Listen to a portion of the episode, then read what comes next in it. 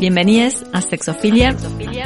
En este espacio nos juntaremos para reflexionar sobre el sexo, la sexualidad, la erótica y la salud sexual de la manera más incómoda e incomodante posible, para discutir y tensionar nuestros imaginarios sexuales. Yo soy Silvia Aguirre, soy psicóloga, sexóloga y una mujer heterosis apóstata. Emma Song, feminista prosexo, activista de la disidencia sexual. Yo soy Noelia Benedetto, psicóloga y sexóloga con perspectiva de género prosexo y una mujer heterosis apóstata. Esto es Sexofilia.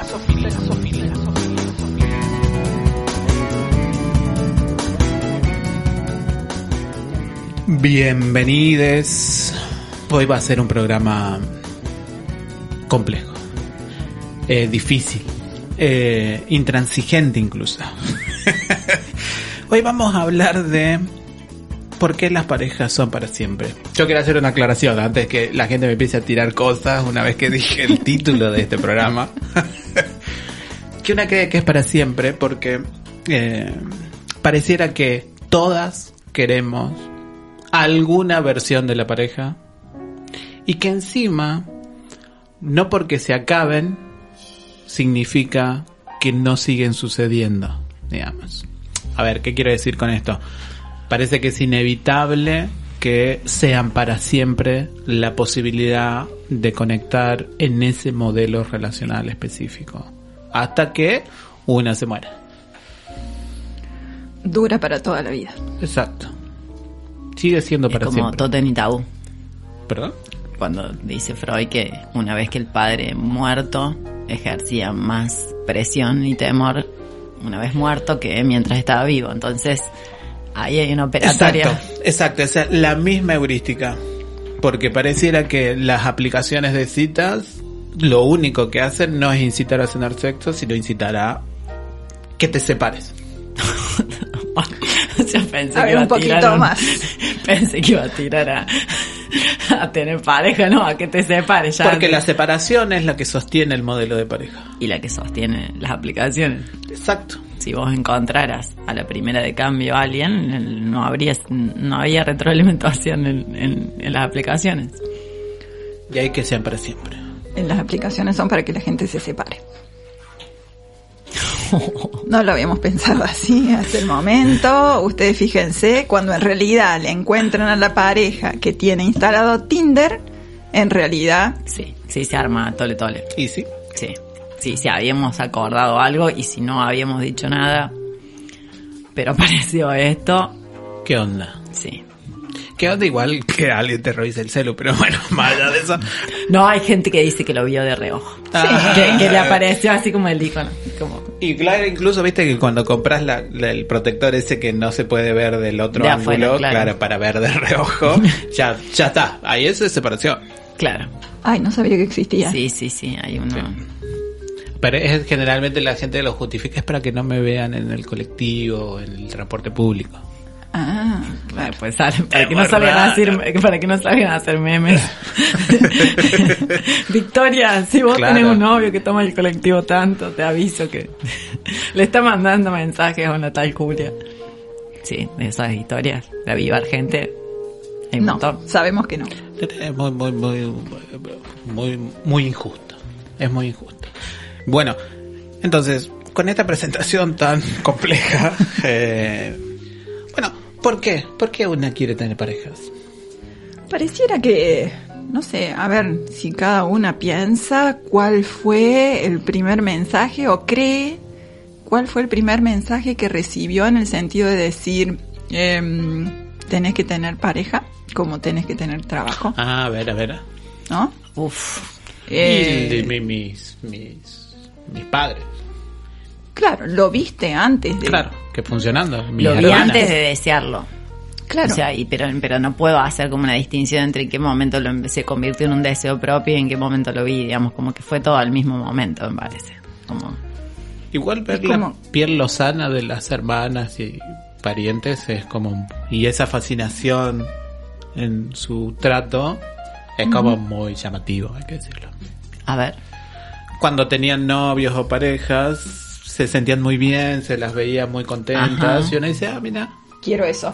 como que vos ves que cuando alguien está en una, está Sí, sí, se mejor, nota mucho está la piel. mejor. En la piel se le nota un montón. de- Ah, ¿sí? Sí, sí.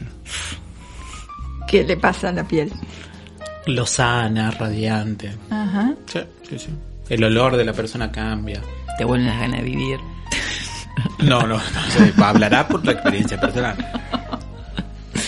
Bueno, pero entonces es esto, ¿no? Algo que, que es muy, muy de arranque, que justamente ni siquiera podríamos decir cuándo empezó ni cómo empezó.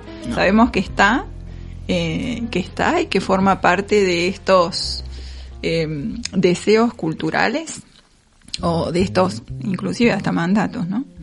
Mandatos culturales que una de alguna manera va incorporando, pero que se vuelve como una cosa muy, muy propia y que ocasiona muchísimo dolor cuando no se cumple, cuando se termina. Sí. ¿no? Cuando cada vez que una de estas situaciones se rompe o cuando no se puede conseguir. Eso es como muy propio, muy propio de, de la cultura, ¿no? De hecho, hay estudios que plantean que, que atravesar problemas, dificultades de pareja puede resultar más doloroso y complejo para algunas personas que una enfermedad grave. Claro, como que es una de las cuestiones del estrés eh, realmente difíciles de manejar. Sí. Pero esto es una cuestión bien cultural, digamos. Cuando hay otras otras estructuras, otras formas sociales, esto no tiene por qué ocurrir. Hay otras. Bueno, así lo dicen, ¿no? Eh, que hay algunas, por lo menos algunos pueblitos por allí perdidos en la China, ¿no? Ah, que tienen sí, sí. otro tipo de, de relaciones eh, donde las personas no em, no hacen parejas, en, como lo tenemos entendido nosotros, nosotras, sino que siguen formando parte de su familia de origen. ¿no? Y siguen estando allí hermanos y hermanas, salen, tienen encuentros sexuales con otras personas y si de allí sale algún descendiente, bueno, forma parte de, de la familia de la que tiene el útero, digamos, Claro. ¿no? O sea Claro. que sería como que la exogamia nos, nos arruinó toda posibilidad de evolucionar. No, no sé si eso Contrario es, a lo que plantea. No sé si es evolución, digo, pero tienen esta otra forma de relacionarse. Hay un libro que se llama El país de las mujeres que cuenta esto. Entonces, indudablemente que allí toda la cuestión emocional y el dolor y es diferente, ¿no? Claro, claro. Bueno, en los modelos, incluso digo en otros programas hablábamos del de esa tradición greco-romana del Arsamandi, pero precisamente los romanos pelearon mucho con otra cultura donde no tenía una división heterosexista de las relaciones interpersonales entre hombres y mujeres. Es más, eliminaron esa cultura. No, precisamente porque les pareció un horror que cogieran entre todos. Les pareció un horror que no haya una distribución específica y muy bien moldeada de cuándo son relaciones matrimoniales y cuándo no. Que no haya una legalidad en tanto la relación interpersonal. Y que creo que tiene que ver mucho con mm, nuestro contexto cultural, esa legalidad, digamos.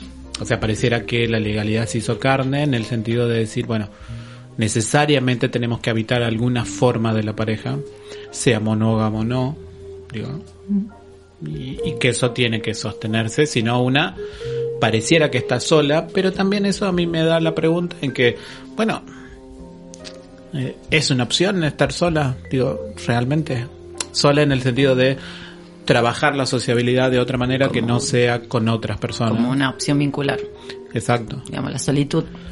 Me parece que no, digo, pues pareciera que estamos No. inevitablemente No, no. sí. atadas unas a las otras. Aparece como un espacio transicional esto de la soltería, ¿no? Digamos, un espacio que tenemos mientras se da tal Claro. cosa o hasta que se dé. O hasta que puedas lograrlo, digamos. Y sí, y que no importa el partner, ¿vieron? ¿Cómo, cómo Claro sería? que no importa el compañero o compañera. Como el peor es nada. Exacto, lo que importa es tenerlo. Y entonces ya no es un problema, por eso digo que dure para siempre, no es un problema de si estoy en pareja o no. Es un problema que siempre voy a estar en pareja con intermitencias que no. Ujú. Entonces para siempre. Monogamias sucesivas. Para mí es la versión de la monogamia, digamos. Para mí es monogamia, eso, punto. sostener en el tiempo posibilidades de relacionarse sexual y afectivamente con varias personas y que eso no implique necesariamente siempre la dinámica de pareja, comienza luna de miel, termina espacio de soltería, comienza, bla, bla, bla, bla. Ahí capaz que hablamos de otra cosa. Digo, incluso en esos modelos chinos o en los modelos de Indonesia, en algunas comunidades de Indonesia, donde el sexo está completamente desagregado de la relación afectiva. Sexo por un lado, afecto por el otro. Que eso hace que la comunidad se vincule de otra manera. Complejo. Bien complicado, sí. Y estoy pensando en esto, ¿no? Digamos que inclusive en estas dos, digamos, eh, lecturas de la salud mental de las personas, que es esto de poder trabajar y amar, si bien la reproducción de la vida cotidiana es constante, inclusive hay una figura para cuando uno deja de trabajar que es el jubileo. Claro. Y, y no hay una figura de decir, bueno, cuando deje de vincularme, como que, que te llegue un... Un jubilarse de la pareja. un jubilarse del, del, del vincularse. Es no cierto. hay una figura de eso. No, eso es para siempre. Eso es una reproducción eterna. Sí, el eterno retorno. Sí, sí, por eso quizás sostener una pareja sexual y afectiva en el tiempo puede ser más disruptivo que no. Sí, olvídate. y, es, y es como, y eso mm, hace mucho ruido en nuestros contextos feministas actuales y en nuestros contextos de crítica al amor romántico. ¿Puede decir que nos propongamos eso? Yo lo creo firmemente, la verdad que sí, y lo digo con toda la seriedad.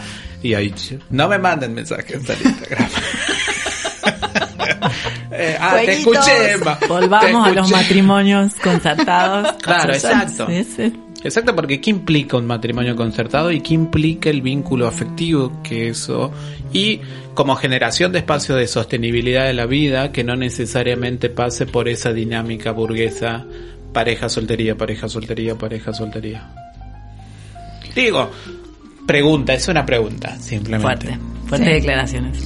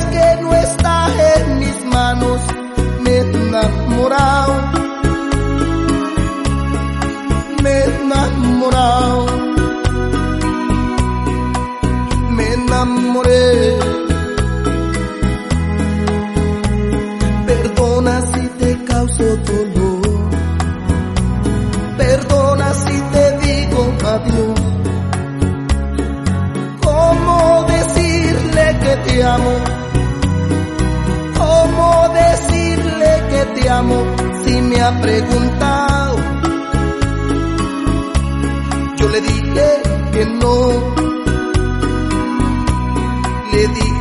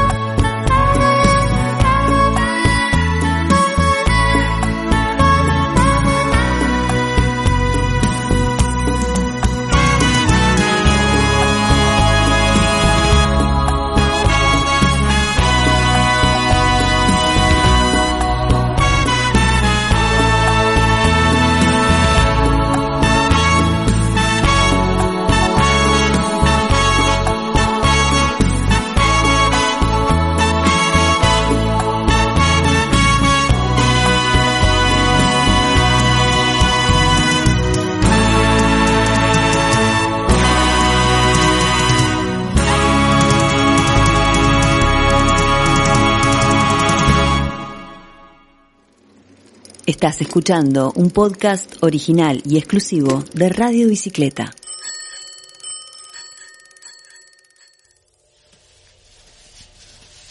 Muy bien. Después de estas fuertes declaraciones. Va, no son declaraciones, son posiciones políticas. Ahí va. Y entonces pensemos, bueno, pensemos, y esto también eh, me parece importante porque la mayoría creo, y eso creo que van a estar de acuerdo, entre intervenciones culturales, películas, canciones, todo gira en torno cuando no funciona, Sí. no cuando funciona. El desamor es más productivo. Exacto, en muchos sentidos. Sí. Y sí, y claro, todas las canciones. Y, y tiene esa cosa linda, ¿no? Eh, es- esa parte del sufrimiento. De regodeo un poquito. Sí, la tiene, la tiene. De regodeo un poquito. Sí, sí, una de las canciones que pusimos que van a escuchar que se llama eh, Hate Fuck tiene que ver con eso, con coger con odio a esa supuesta pareja que estás dejando. Qué lindo. Qué lindo. A mí cada vez me gusta más la música de este programa ¿Vos también. decís? Sí, Ahí va. sí, sí, sí. Esto está buenísimo. Pero bueno, hay gente que ha pensado en esto de por qué no funcionan nuestras relaciones de pareja y nosotras qué vamos a hacer. Vamos a invertirlo. Por supuesto. Como corresponde. Como- como vamos a hacer la operación. Porque, a ver, este muchacho, por ejemplo, Jorge Siempre- Jiménez. Siempre Ajá. en contramano de Rosalía. claro. Siempre. Bizcochito y vamos a poner. Olvídate. Va a estar, va a estar. Bien, eh, esta gente, entre otras, ha pensado en esto de por qué no funcionan las relaciones A de pareja, ¿no? Y dice, hay un, tiene una serie de, de cosas pensadas al respecto. Y entonces dice, en primera instancia, lo hace por capítulos, ¿no? Es un, un libro que se llama así, para las personas que quieran buscarlo. Eh, ¿Por qué no funcionan nuestras relaciones de pareja? de Jorge Jiménez. Y tiene por capítulos eh, razones por las cuales no funciona. Entonces, vamos. la primera razón sería porque no sabemos distinguir entre el apego y el amor. Ah, ah. Y tiraba la mesa. ah, ah, claro, ahora que resulta que no sabemos distinguir como... Ya Claro, está. claro. Y esto se resuelve echándole la culpa a nuestros padres y ya está. Claro, al apego. Entonces A es irreparable. el apego. ¿Qué es el apego? Eh, ahí lo dice, hemos hablado un poco del Sí, apego, en algún ¿no? momento. Sí, sí. Hemos hablado un poco del apego y se supone que es un modo de relación que se aprende en los primeros momentos de la vida, que difícilmente sea un apego saludable, donde Ah, hay nunca más- se da un apego No, saludable. no, no es Hay que- gente que tienen, pero es... es Sí, el 5% de la población Sí, mundial sí, No, sí, no, el apego no. seguro. el apego sí. No. ¿Cuál es el apego poco. seguro? A ver. Y el apego, el apego seguro tiene que ver con cuestiones de eh, confianza básica, de cierta autonomía, de autoestima, de cosas, imposibles. Claro, Muy como un ideal. muy difícil. Un ideal. Sí, sí, y sí. entonces, eh, si no, lo más probable es que tengas un apego ansioso o un apego evitativo. No, Esas son las dos formas. Y eso no es amor. Y eso mm, no sería amor porque, bueno, pero pensemos. ¿Qué sería el amor? Claro. Y no sé, para este muchacho vaya a saber. O sea, este, nosotras deberíamos distinguir ahora, cuando una tiene pareja, eh, se apega, digamos. O sea, con la versión que quieras. Claro, pero lo que está diciendo, lo que está diciendo esta persona es que hay una diferencia entre el apego y el amor y que el amor es lo que tenemos que buscar, No el apego. no el apego, Pero no sabemos ni qué. ¿no? Pero no como, me... como si pudiera haber amor sin apego. Claro, como si, como si el objetivo final de una pareja sería solo amar Sí. y no tener un involucramiento que necesariamente es histórico, digamos. Así es. Bueno, pero entonces, ¿cómo lo decimos, Emma? ¿Qué, qué hacemos con esto? Entonces, yo ni siquiera haría esa diferencia entre apego y amor. Y no, porque si no sería, primero, a mí me parece que hay algo como, bueno, que juzgaríamos a las personas porque se relacionan con otra por su apego. O sea, ¿cuál sería la gestión, por ejemplo, positiva de eso? Que una debería encontrar parejas solo porque las ama, no porque se apega en cualquiera de sus versiones del apego. No, no, no. Eh, Sería como, No. ¿cuál sería la experiencia personal de alguien evitando eso? Primero, ¿qué tendría que hacer para relacionarse sexual y efectivamente con otra persona, evitando las versiones, incluso hasta la segura, del apego? ¿Cómo sería una no, para mí no hay así? posibilidad de sociabilidad sin apego. Y claro. Obviamente que una cosa es el desapego otra cosa es el pegoteo, ¿no? Y ahí tenés un intermedio entre un apego. Pero eh, me parece un poco complejo pensar en, un- en vínculos que, que, que resulten que no tengan componentes de apego. Claro, a menos que él lo esté pensando como algo así de absoluta simbiosis, ¿no? Digo, Donde no hay separación, donde no hay límites, donde no hay eh, la posibilidad de que cada... Autonomía. Claro, Y esas parejas existen, ¿no es cierto? sí, Esas que no, que, que son muy parecidas unas a las otras. sí, sí, y que hacen esta, este tipo de unión así simbiótica. Y, Sí. duran mucho tiempo encima. Por eso Digo, no sé. parece bastante exitoso. Por- claro, claro, por eso Eh. este- lo que dice este muchacho. Pero bueno, entonces, ¿qué hacemos con esa primera, ese primer capítulo? No estamos de acuerdo. Y separarlo es como, no tienes, no sé si es posible, ni siquiera. Bien. Entonces, ¿por qué no funcionan nuestras relaciones de pareja? A ver, eh, Jorge, nosotras decimos que este, esta primera causa que estás poniendo, no. Capaz que hace que funcione mezclar. Y en una de esas sí. En una de esas sí. Bien, vamos por el segundo capítulo. Dale. El segundo capítulo es porque no sabíamos que el amor es ambivalente. Si vos no sabes que el amor es ambivalente, entonces lo ¿Cuál más sería la ambivalencia? Amor-odio. O sea, que odias a la persona con la que estás. No, hay encuentros y desencuentros, todo tiene binomios, digamos, y en eso puede justamente... El conflicto, digamos. A ver, lo opuesto, hay una frase muy hecha, pero es muy real, que dice lo opuesto al amor no es el odio, sino que es la indiferencia. Vos cuando odias a alguien hay una inversión de libido en odiarla. Y la odias probablemente porque te haya hecho faltar algo del amor, digamos, si no, ¿quién, quién motiva tu odio? Gente que amaste, si no, no. Qué triste todo este momento. La verdad me parece muy triste. Volvamos a la abundancia. Claro. Che, y mejor tengamos pareja. Y para siempre. Claro. Con un ladrillo. Claro, algo, alguien que me devuelva algo. No, la indiferencia es terrible. Bueno, es- Bien, pasamos al capítulo 3. Dale. Entonces, eh, bueno, pero a ver, en relación a esto del capítulo 2, que no sabíamos que el amor es ambivalente. Y es muy raro quien no sepa eso.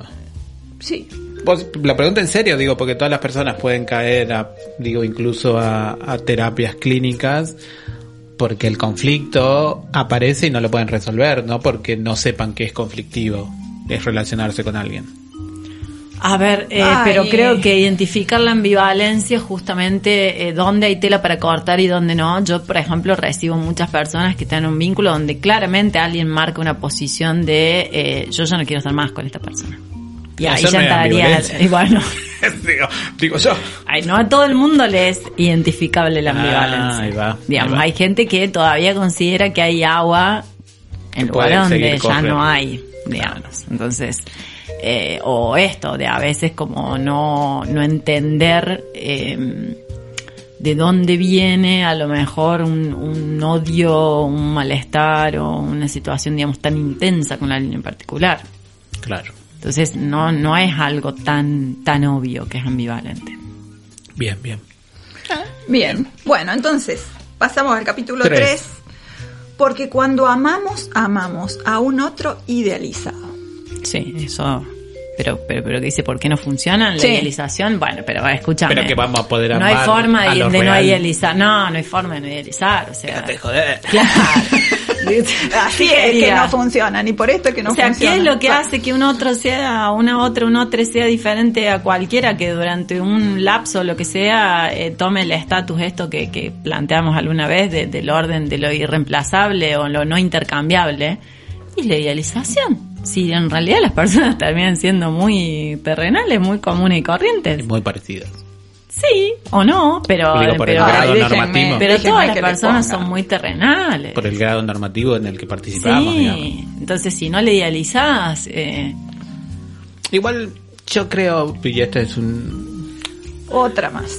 ¿Cómo se erotizar? Otra viene. Ahora con qué viene. ¿Cómo No, digo, una como que, Ah. como que tiene cierta tradición materialista, lo voy a poner Sí. de esa manera. Sí. Necesariamente creo que uno puede hacer.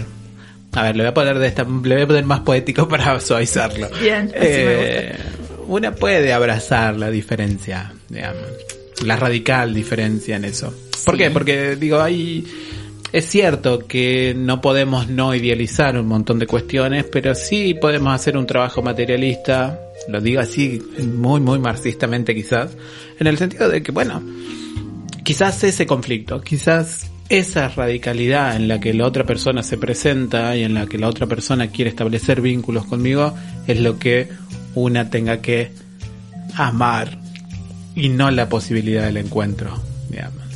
Y quizás eso hace que una se encuentre, digamos, no al revés. Un poquito más, desarrollarlo Sí. un poquito más porque está Estoy interesantísimo. recalculando. Sí. Digo, porque en términos materialistas, digamos, una sabe que las personas son diferentes, que vamos a tener diferencias muy zanjadas, que quizás incluso hasta interpretemos mal una misma acción o un mismo hecho que compartimos. Ahora, creo que una puede decir, bueno, ¿cómo sostengo el vínculo? Una dice, ah, bueno, tenemos que ponernos de acuerdo, ¿no es cierto? La comunicación asertiva. Sí. Bueno, me parece que está bien, pero quizás la base de eso sería saber que la otra persona es radicalmente diferente y sostener esa diferencia. Sostenerla no en el sentido de que aguantar cualquier cosa, no estoy diciendo Aceptación y eso, tolerancia. sino estoy diciendo simplemente que hay un grado material que es la diferencia absoluta con la otra persona. Y entonces tener en cuestión ese realismo así como muy radicalizado, no idealización, digo, un real. Sí. Después puedo montar todo por arriba lo Pero que me quiera. parece digamos. que hay de todo. O sea, el realismo, sí, el realismo no deja de operar, pero yo creo que inclusive idealizamos cosas que no, no son enteramente conscientes. Por ejemplo. Y hay situaciones en las que vos a lo mejor no podés explicar por qué alguien te gusta, pero no podés hacer que te deje de gustar. No puedo hacer una racionalización al, al respecto. Capaz que soy yo nomás. entonces. Capaz. Es como es muy difícil que a mí me guste alguien así por verlo. digamos. No, bueno, la atracción primaria, no, a mí tampoco me pasa. Es secundaria y progresiva. No, no, no, no he tenido eh, episodios así súbitos de, O de un- sí. una sola vez en la vida. O decir en un momento simplemente porque puede que te encontres con gente y hay onda, pero en un momento tomás una, yo por lo menos siempre lo he hecho, tomás la decisión, ah, bueno, sí, lo pensemos como pareja esto. Sí, sí, sí. Ay, a mí me pasa al revés. Mirá, Vos, sos de atracción primaria. Eh, sí, sí, y para toda la vida, sí. maravilloso. Es una realista.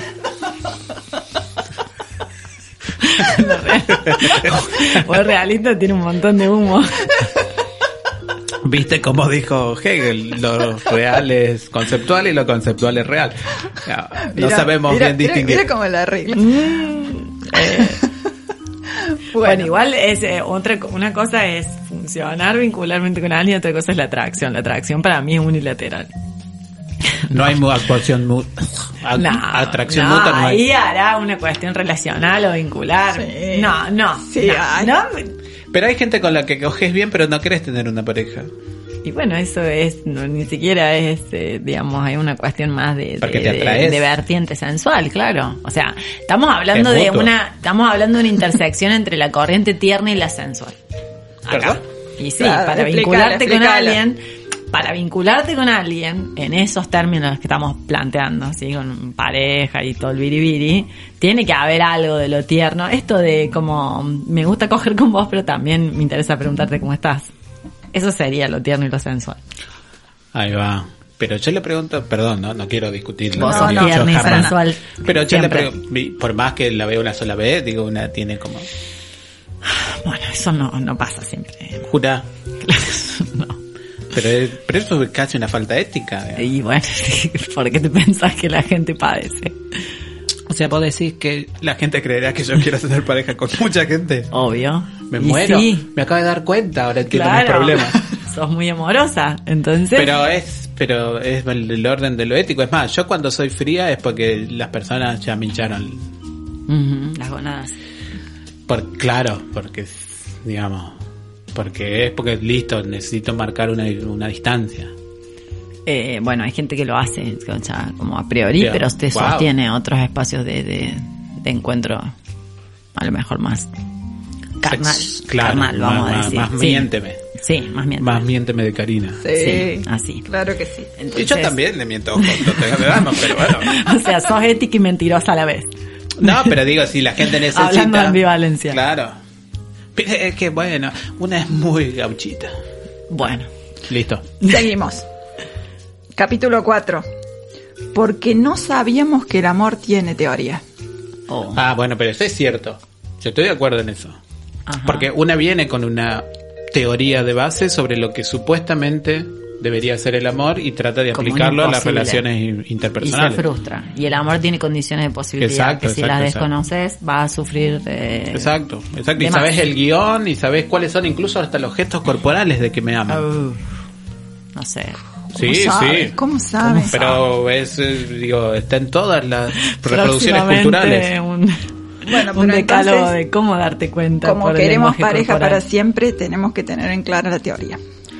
O quizás lo que suele suceder mucho, y eso pensamos mucho desde el feminismo y la teoría queer, es que no podemos acomodar nuestras prescripciones teóricas sobre cuáles son las maneras en que las cuales las respuestas afectivas tienen que aparecer con lo que está apareciendo. No podemos disting no podemos verlo y muchas veces no podemos sacarnos de encima que si no le brillan los ojos cuando me ve, no me ama. Y quizás sí te ame, pero no con esa respuesta afectiva que estás esperando. Y entonces se termina. Ojo, digamos, porque ahí hay algo del orden de que hay una prescripción entre teórica y normativa sobre cuáles deberían ser las respuestas afectivas que esperamos de las otras personas.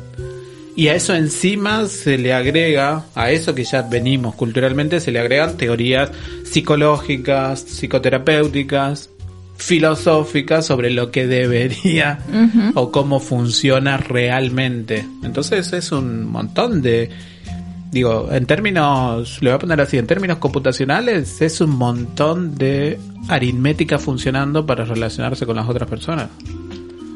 Es Sí. mucho. Es mucho, efectivamente. Pues es obvio que no va a funcionar casi. Los cálculos que hay que hacer. Bien. El otro capítulo dice, porque no sabemos para qué entramos en relaciones de pareja. Ah, bueno. Eso también puede ser. Sí, sí, hay gente que entra por inercia. Mandato.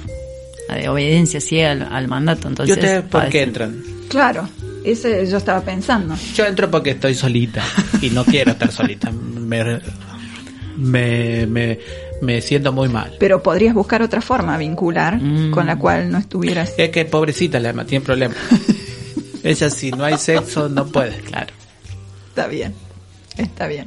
Claro. Ahora, eso no implica que tenga que ser solo el sexo. Digo, no es monogámico. No, No, no, no, no, pero tiene que haber eso. Es muy importante para mi vida. Para vos Claro. que sos una... Eso. lo sexual. Obvio. Yo lo voy a reivindicar hasta la muerte. bien, entonces... Es para siempre. Es para siempre. A la sexualidad en la demás es para siempre. Hay gente asexual. No, no, está muy bien. Bueno, también. Vamos a representarlo. Bien, eh, pero pareciera lo que dicen eh, algunas estadísticas, Emma, es que no es el sexo lo que la gente busca en las relaciones de Ah, pareja. debe ser por eso que no funciona lo mío. Claro, en una de esas, en una de esas. No, pareciera que no, al menos hay unas cuantas estadísticas que están indicando otra cosa. Y sí, el, el- el unidad económica es como central, digamos. Y lo Compartir que el alquiler, vos decís. Sí, sí. Pero, no la unidad económica es central para mucha gente. Pero vamos, un Tinder de alquileres, entonces. Claro, es lo que yo digo. Pero bueno, la gente no quiere. Si vos estás en pareja, la gente no quiere compartir una casa donde tu pareja esté cogiendo en la habitación del lado. Claro, Claro. claro, sí, ese tipo de cosas suelen molestar. O sea, para Es mí cierto. sería ideal eso, pero bueno. Claro, no. Mm, Es difícil de conseguir. Es difícil Este, incluso con gente que supuestamente quiere eso. Imagínate. Sí, sí, sí, sí. Ujú. Bien, bueno, entonces preguntarse esto tendríamos que tener más o menos en claro para qué entramos en relaciones de pareja. Emma lo tiene claro. Clarísima.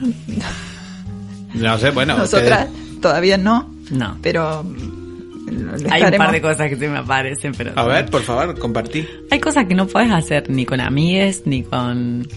eh, ni sola. Hay cosas que no. No se imaginen nada el público.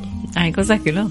Entonces solamente ahí eso refuerza algo Y sí, es que es así. Hay una operación Son experiencias diferentes. Sí. Se habla de intimidad y de proyecto, ¿no? Como que las personas entrarían a las parejas buscando esto, intimidad y proyecto. Y dentro del proyecto, tal vez esto a lo que vos aludías de la unidad económica, ¿no? Claro.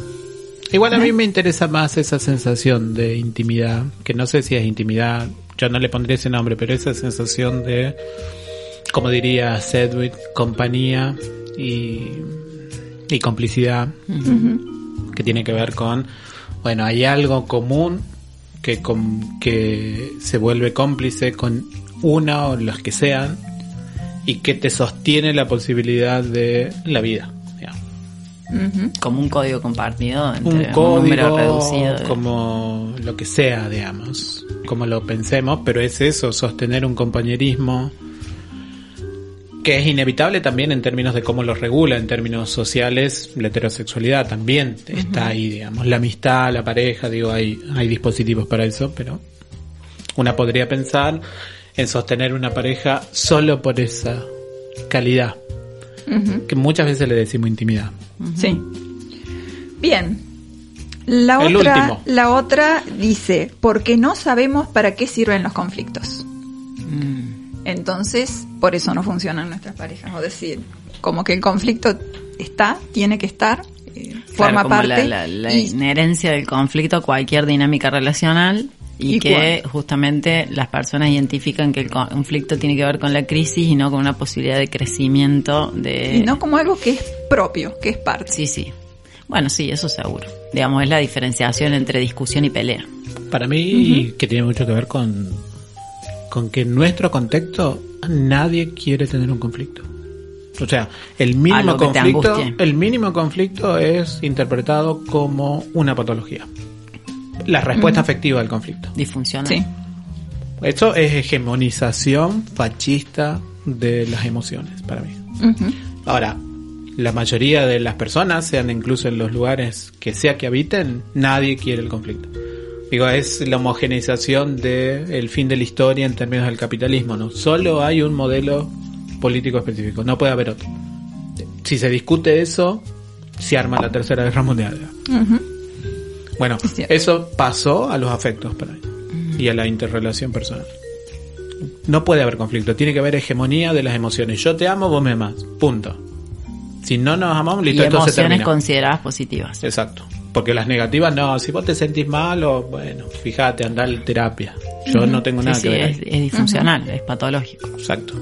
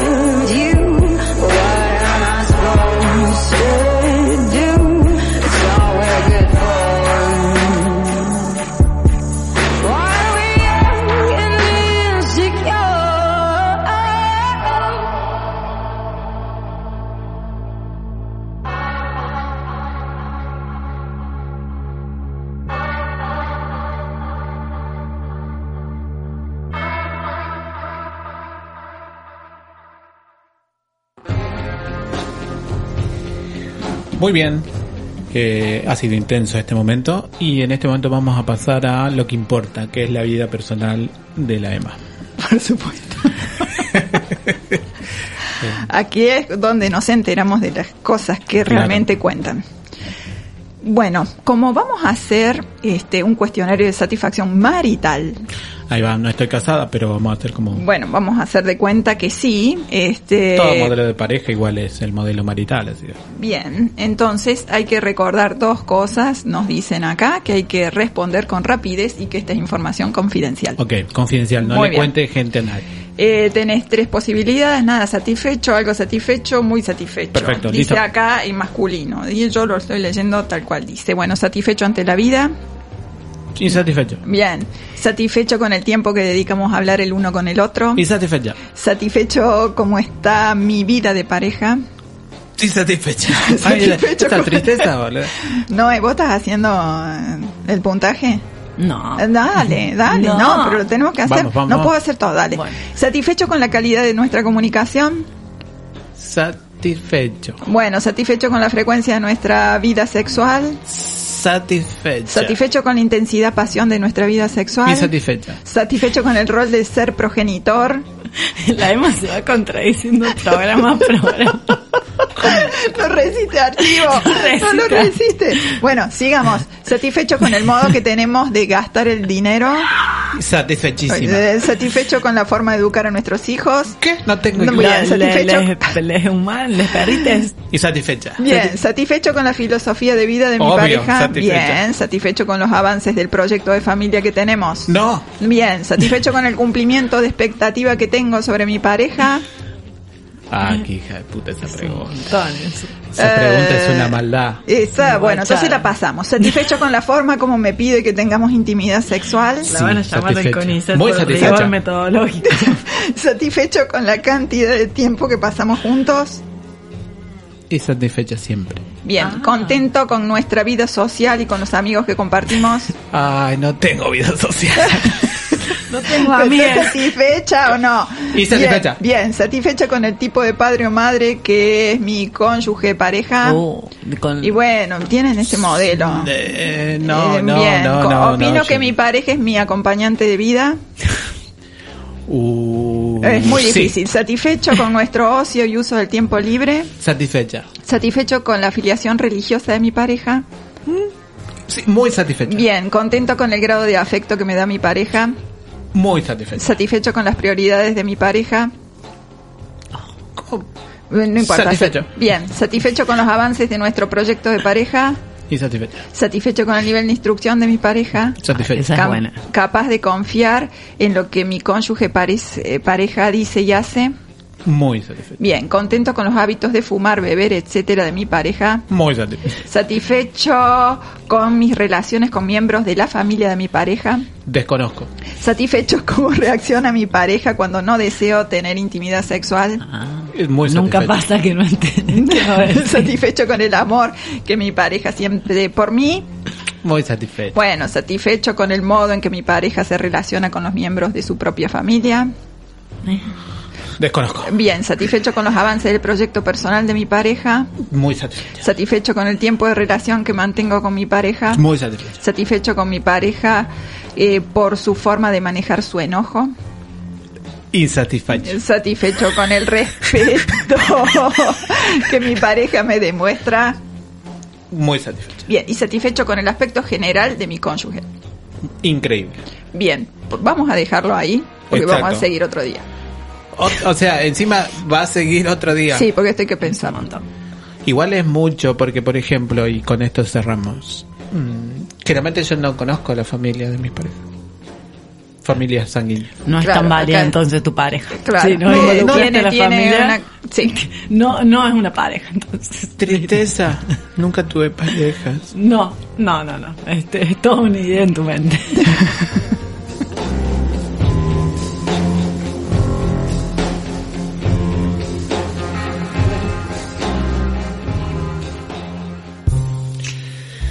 En el glosario de hoy, después de haber sido destrozada mi vida afectiva, por favor. Bueno, vamos a hablar de. eh, hay un colega, que, tiene un desarrollo muy vasto en lo que tiene que ver con la terapéutica de parejas o de vínculos. Y eh, plantea siete reglas de oro para vivir en pareja. Hermoso. ¿sí? Acá nos tira la posta de Listo. Cómo va a funcionar. Ahí va, Sí. listo. Es lo que necesita la gente. Es lo que necesitan, tal cual. Sí. El mapa del amor. La primera regla. ¿Sí? Dice que son los conocimientos que tenemos sobre la vida de nuestras parejas. ¿Sí? El- básicamente el reconocimiento de la otra persona. Sus deseos, sus gustos, sus miedos. Recordar cosas de su vida, conocer, respetar sus puntos más frágiles quizás. eh, estar al tanto de, de su círculo social inmediato. ¿Sí? Eh, bueno, básicamente registrar a la otra persona. Disculpe, señor Gottman. si una eso lo hace y no funciona, Bueno, pero, pero no lo estarás haciendo No lo estarás con todas tus haciendo ganas. bien, claro, bien, no lo estarás bien. haciendo con toda tu. Bien, Esto dice siete reglas de oro para vivir en pareja. claro, no hay todas que mucho. cumplir. Pero tampoco dice ni, no dice ni convivir ni sobrevivir, dice vivir. O sea que Ah, si haces esto, Puede que te vaya vas a ir viviendo. o no. O sea que Listo. no hay mucho más garantía Vamos que lo con que te estoy diciendo. Cultivar el cariño y la admiración. Sí. Yo también hago eso, señor Gottman. Dice que justamente el, el cariño sería lo contrario del desprecio, o sea que si hay sí, desprecio sí, no nos sí. va a funcionar Y mucho. Y yo acá estoy en contra de esto Como de la obvio, admiración. Medio obvio. La admiración me plantea una simetría pegrilosa. No, pero siempre admiras a la otra persona, si no... Pero puede ser, eh, una, lo podríamos volver como un poco más simétrico. A Por ver. ejemplo, que te produzca cierta satisfacción o orgullo la otra persona. Pero admiración, Yo admiro a la gente, le voy a admitir. pero que desde un lugar pequeñito o desde un lugar allá Como un lugar Y pequeñito. cuando admiras, ¿no, ¿no te sentís así como un poco groupie de alguien? Como y fan. está bueno eso. Mm, A mí me parece que no es malo. Ser objeto es importante. No Yo las admiro un montón. pero desde abajo o desde arriba. Desde- ¿Cómo sí, de sí. No entiendo la posición geográfica. Claro, para admirar, ¿cómo haces? ¿Cómo, desde cómo? abajito o desde arriba. Para ¿Cómo admirar desde yo me imagino así como algo mirando de abajito. Como jerárquico, decimos. Sí. No, no, yo nunca lo pensé así, Bueno. la admiración. Yo sí. Ay, va, bueno. La cuarta es dejar que tu pareja te influya. Obvio. Es decir, tener en cuenta las opiniones de la otra persona Sí, sí, favorece sí, el sí, bienestar sí. en Y relación. cambia de acuerdo a eso. Sí. Llegando a un acuerdo y posibles resoluciones de conflictos. Mm, ahí no sé si porque una tenga en cuenta eso resuelve conflicto. No, no, no, pero tener en cuenta el punto de vista de la otra persona Ah, al eso momento sí, de sí, resolver sí. ciertos Sí, conflictos. sí, sin duda. La quinta me parece maravillosa y creo que es la mejor de todas, resolver los problemas solubles. Y esto es algo muy, muy de la terapia y es que Lo- va a ser un problema siempre aquello que tenga solución. Si no tiene solución, no es un problema. Es Y buena esa. Obvio, claro. Pues a veces nos hacemos problemas por un montón de cosas que son imposibles, entonces, ¿por qué? Lo voy a aplicar en mi vida. Para dejar Con de tener perritas. problemas, no te hagas problemas. Con las perritas todo. Entonces dice Suena que el decirlo así. 69% de los problemas de las parejas son insolubles. Y Por lo sí. tanto, no serían problemas. Es lo que yo digo. Y sin embargo, nadie me está escuchando. Y entonces esto tendría que ver más con la aceptación de convivir con esos problemas que no tienen solución, más que justamente tratar de cambiarlos. Voy a comprarle un libro al señor Gómez. Sí, tiene muchos. Sí. Y tiene un método Sí. bastante oneroso. Sí. Entonces dice, la clave para resolver los problemas que sí tienen solución, por lo tanto lo que sería un problema sería aceptar el punto de vista del otro, hablar en primera persona, no es vos me hiciste esto, sino yo me siento así por tal cosa, expresar con claridad, saber escuchar sin juzgar, aceptar los esa. defectos y los fallos, intentar llegar a un acuerdo, olvidar resentimientos pasados, sí, Difícil eso. y pero no, no llegamos a ningún lado. Si Es yo que la saco gente, todas no, las facturas la gente no lo hace. y no, pero hay que empezar a hacerlo porque acá están las reglas de oro. Está bien, está bien, está bien. Perdonar y buscar ser amable. Es lo que yo digo en mi vida, pero una puede serlo, pero la otra persona Y bueno, pero por eso, hay que vivir con la otra, entonces las dos tenemos que leer el mismo libro. Claro, bueno, Sí. vamos a venderlo entonces, es la opción. La seis es salir de la fase de estancamiento, ¿sí? Dice que las parejas que justamente pierden o, o invierten tiempo tratando de resolver problemas que justamente no tienen resolución, entran en el estancamiento y siempre se pelean por los mismos temas. Exacto. ¿sí? Traen a colación siempre, viste, los mismos trapitos al sol. Entonces, en lugar de llegar a cierto acuerdo, las dos personas mantienen generalmente polaridades y refuerzan esas polaridades, ¿sí? Entonces, las personas van a acabar como frustradas, heridas, va a haber un total desencuentro y esto nos lleva a, al estancamiento. ¿sí? Y la última sería el sentido de trascendencia, ¿sí? Que tiene que ver con los proyectos, ¿sí? Claro. crear objetivos comunes que unan y den sentido a la identidad de pareja como un conjunto y no como individualidades que van cada una por, por su lado. ¿sí? Es interesante porque esto podría ser incluso las siete reglas de oro de un grupo político. Sí, también. Podría aplicar me a otros ámbitos. Entonces dice, por ejemplo, te tira ejemplo. Crear rituales en fechas especiales para fortalecer la conexión emocional. Como el ejemplo. Discutible. Cumpleaños, aniversarios, San Valentín. O, o alguna inventado también. Puede sí, ser, sí, digamos. podemos inventar la quincena. Por ejemplo, festejar la quincena. Ah, bueno. El solsticio. Claro, cultivar, cultivar cosas juntas. ¿Cuántas estaciones llevamos juntos? Establecer objetivos individuales y en pareja. ¿Sí? Un proyecto compartido. Apoyarnos en nuestros objetivos consolida el vínculo. Y sí, Bueno, pero Sí, que no. la gente no hace eso con sus parejas. no, Wow. no, no, no.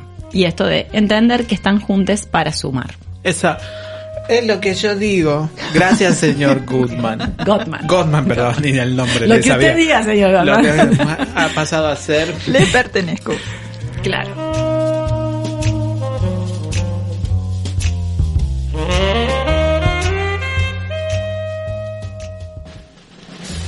Bueno, y también el tiempo es una cuestión sumamente tirana y sobre todo en este programa, pero también se va a acabar esto, como todo. Pero lo estamos haciendo funcionar. Es funcional. Sí, sí, sí. Sí, sí, es funcional. Ay, qué lindo. La oyencia cada vez es más fiel. Es como un trío funcional. Sí. Nunca visto, la verdad. Nunca antes visto. Nunca antes visto. Y para siempre. Wow. Eso lo dijo ella. Wow, Es lo que quiero. wow. Bueno, eh, por si esto se acaba alguna vez, ustedes pueden buscarnos en Radio Bicicleta en Instagram, eh, arroba radio.bicicleta. Nos pueden buscar en ebooks, nos pueden buscar en la App Play Store también como Radio Bicicleta. Y bueno, eh, eh, mi nombre lamentablemente es Amazon. No pueden buscarme en las redes si quieren, pero yo hago todo lo posible para que no me encuentren. Mi nombre es Noelia Benedetto, me pueden encontrar en redes, por ejemplo en Instagram como arroba Benedetto con B larga y doble T. Yo soy Silvia Aguirre y me pueden encontrar como leak.silviaaguirre. Sexitos. Ay,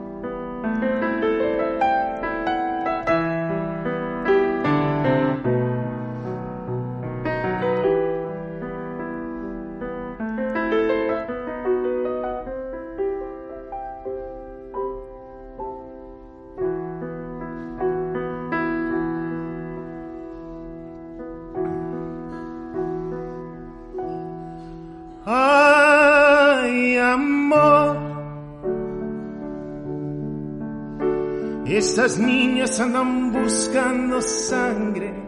Ay, amor. Desnuditas se escapan al aire y desgraciadas y mal habladas van corriendo como fieras a la cara infinita y desvanecen, desaparecen. Tras el velo transparente se les llena el subconsciente de la sal.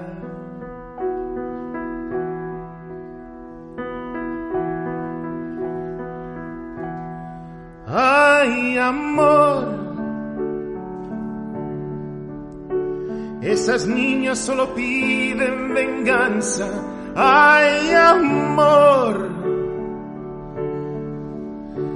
De la nada jurando venganza y no les vale puta y no les vale nada. Como salen los gemidos pervertidos de la cara infinita. ¿A qué volumen? y a qué velocidad van de pecho fuerte alargándose los dientes y cubiertas de la sal.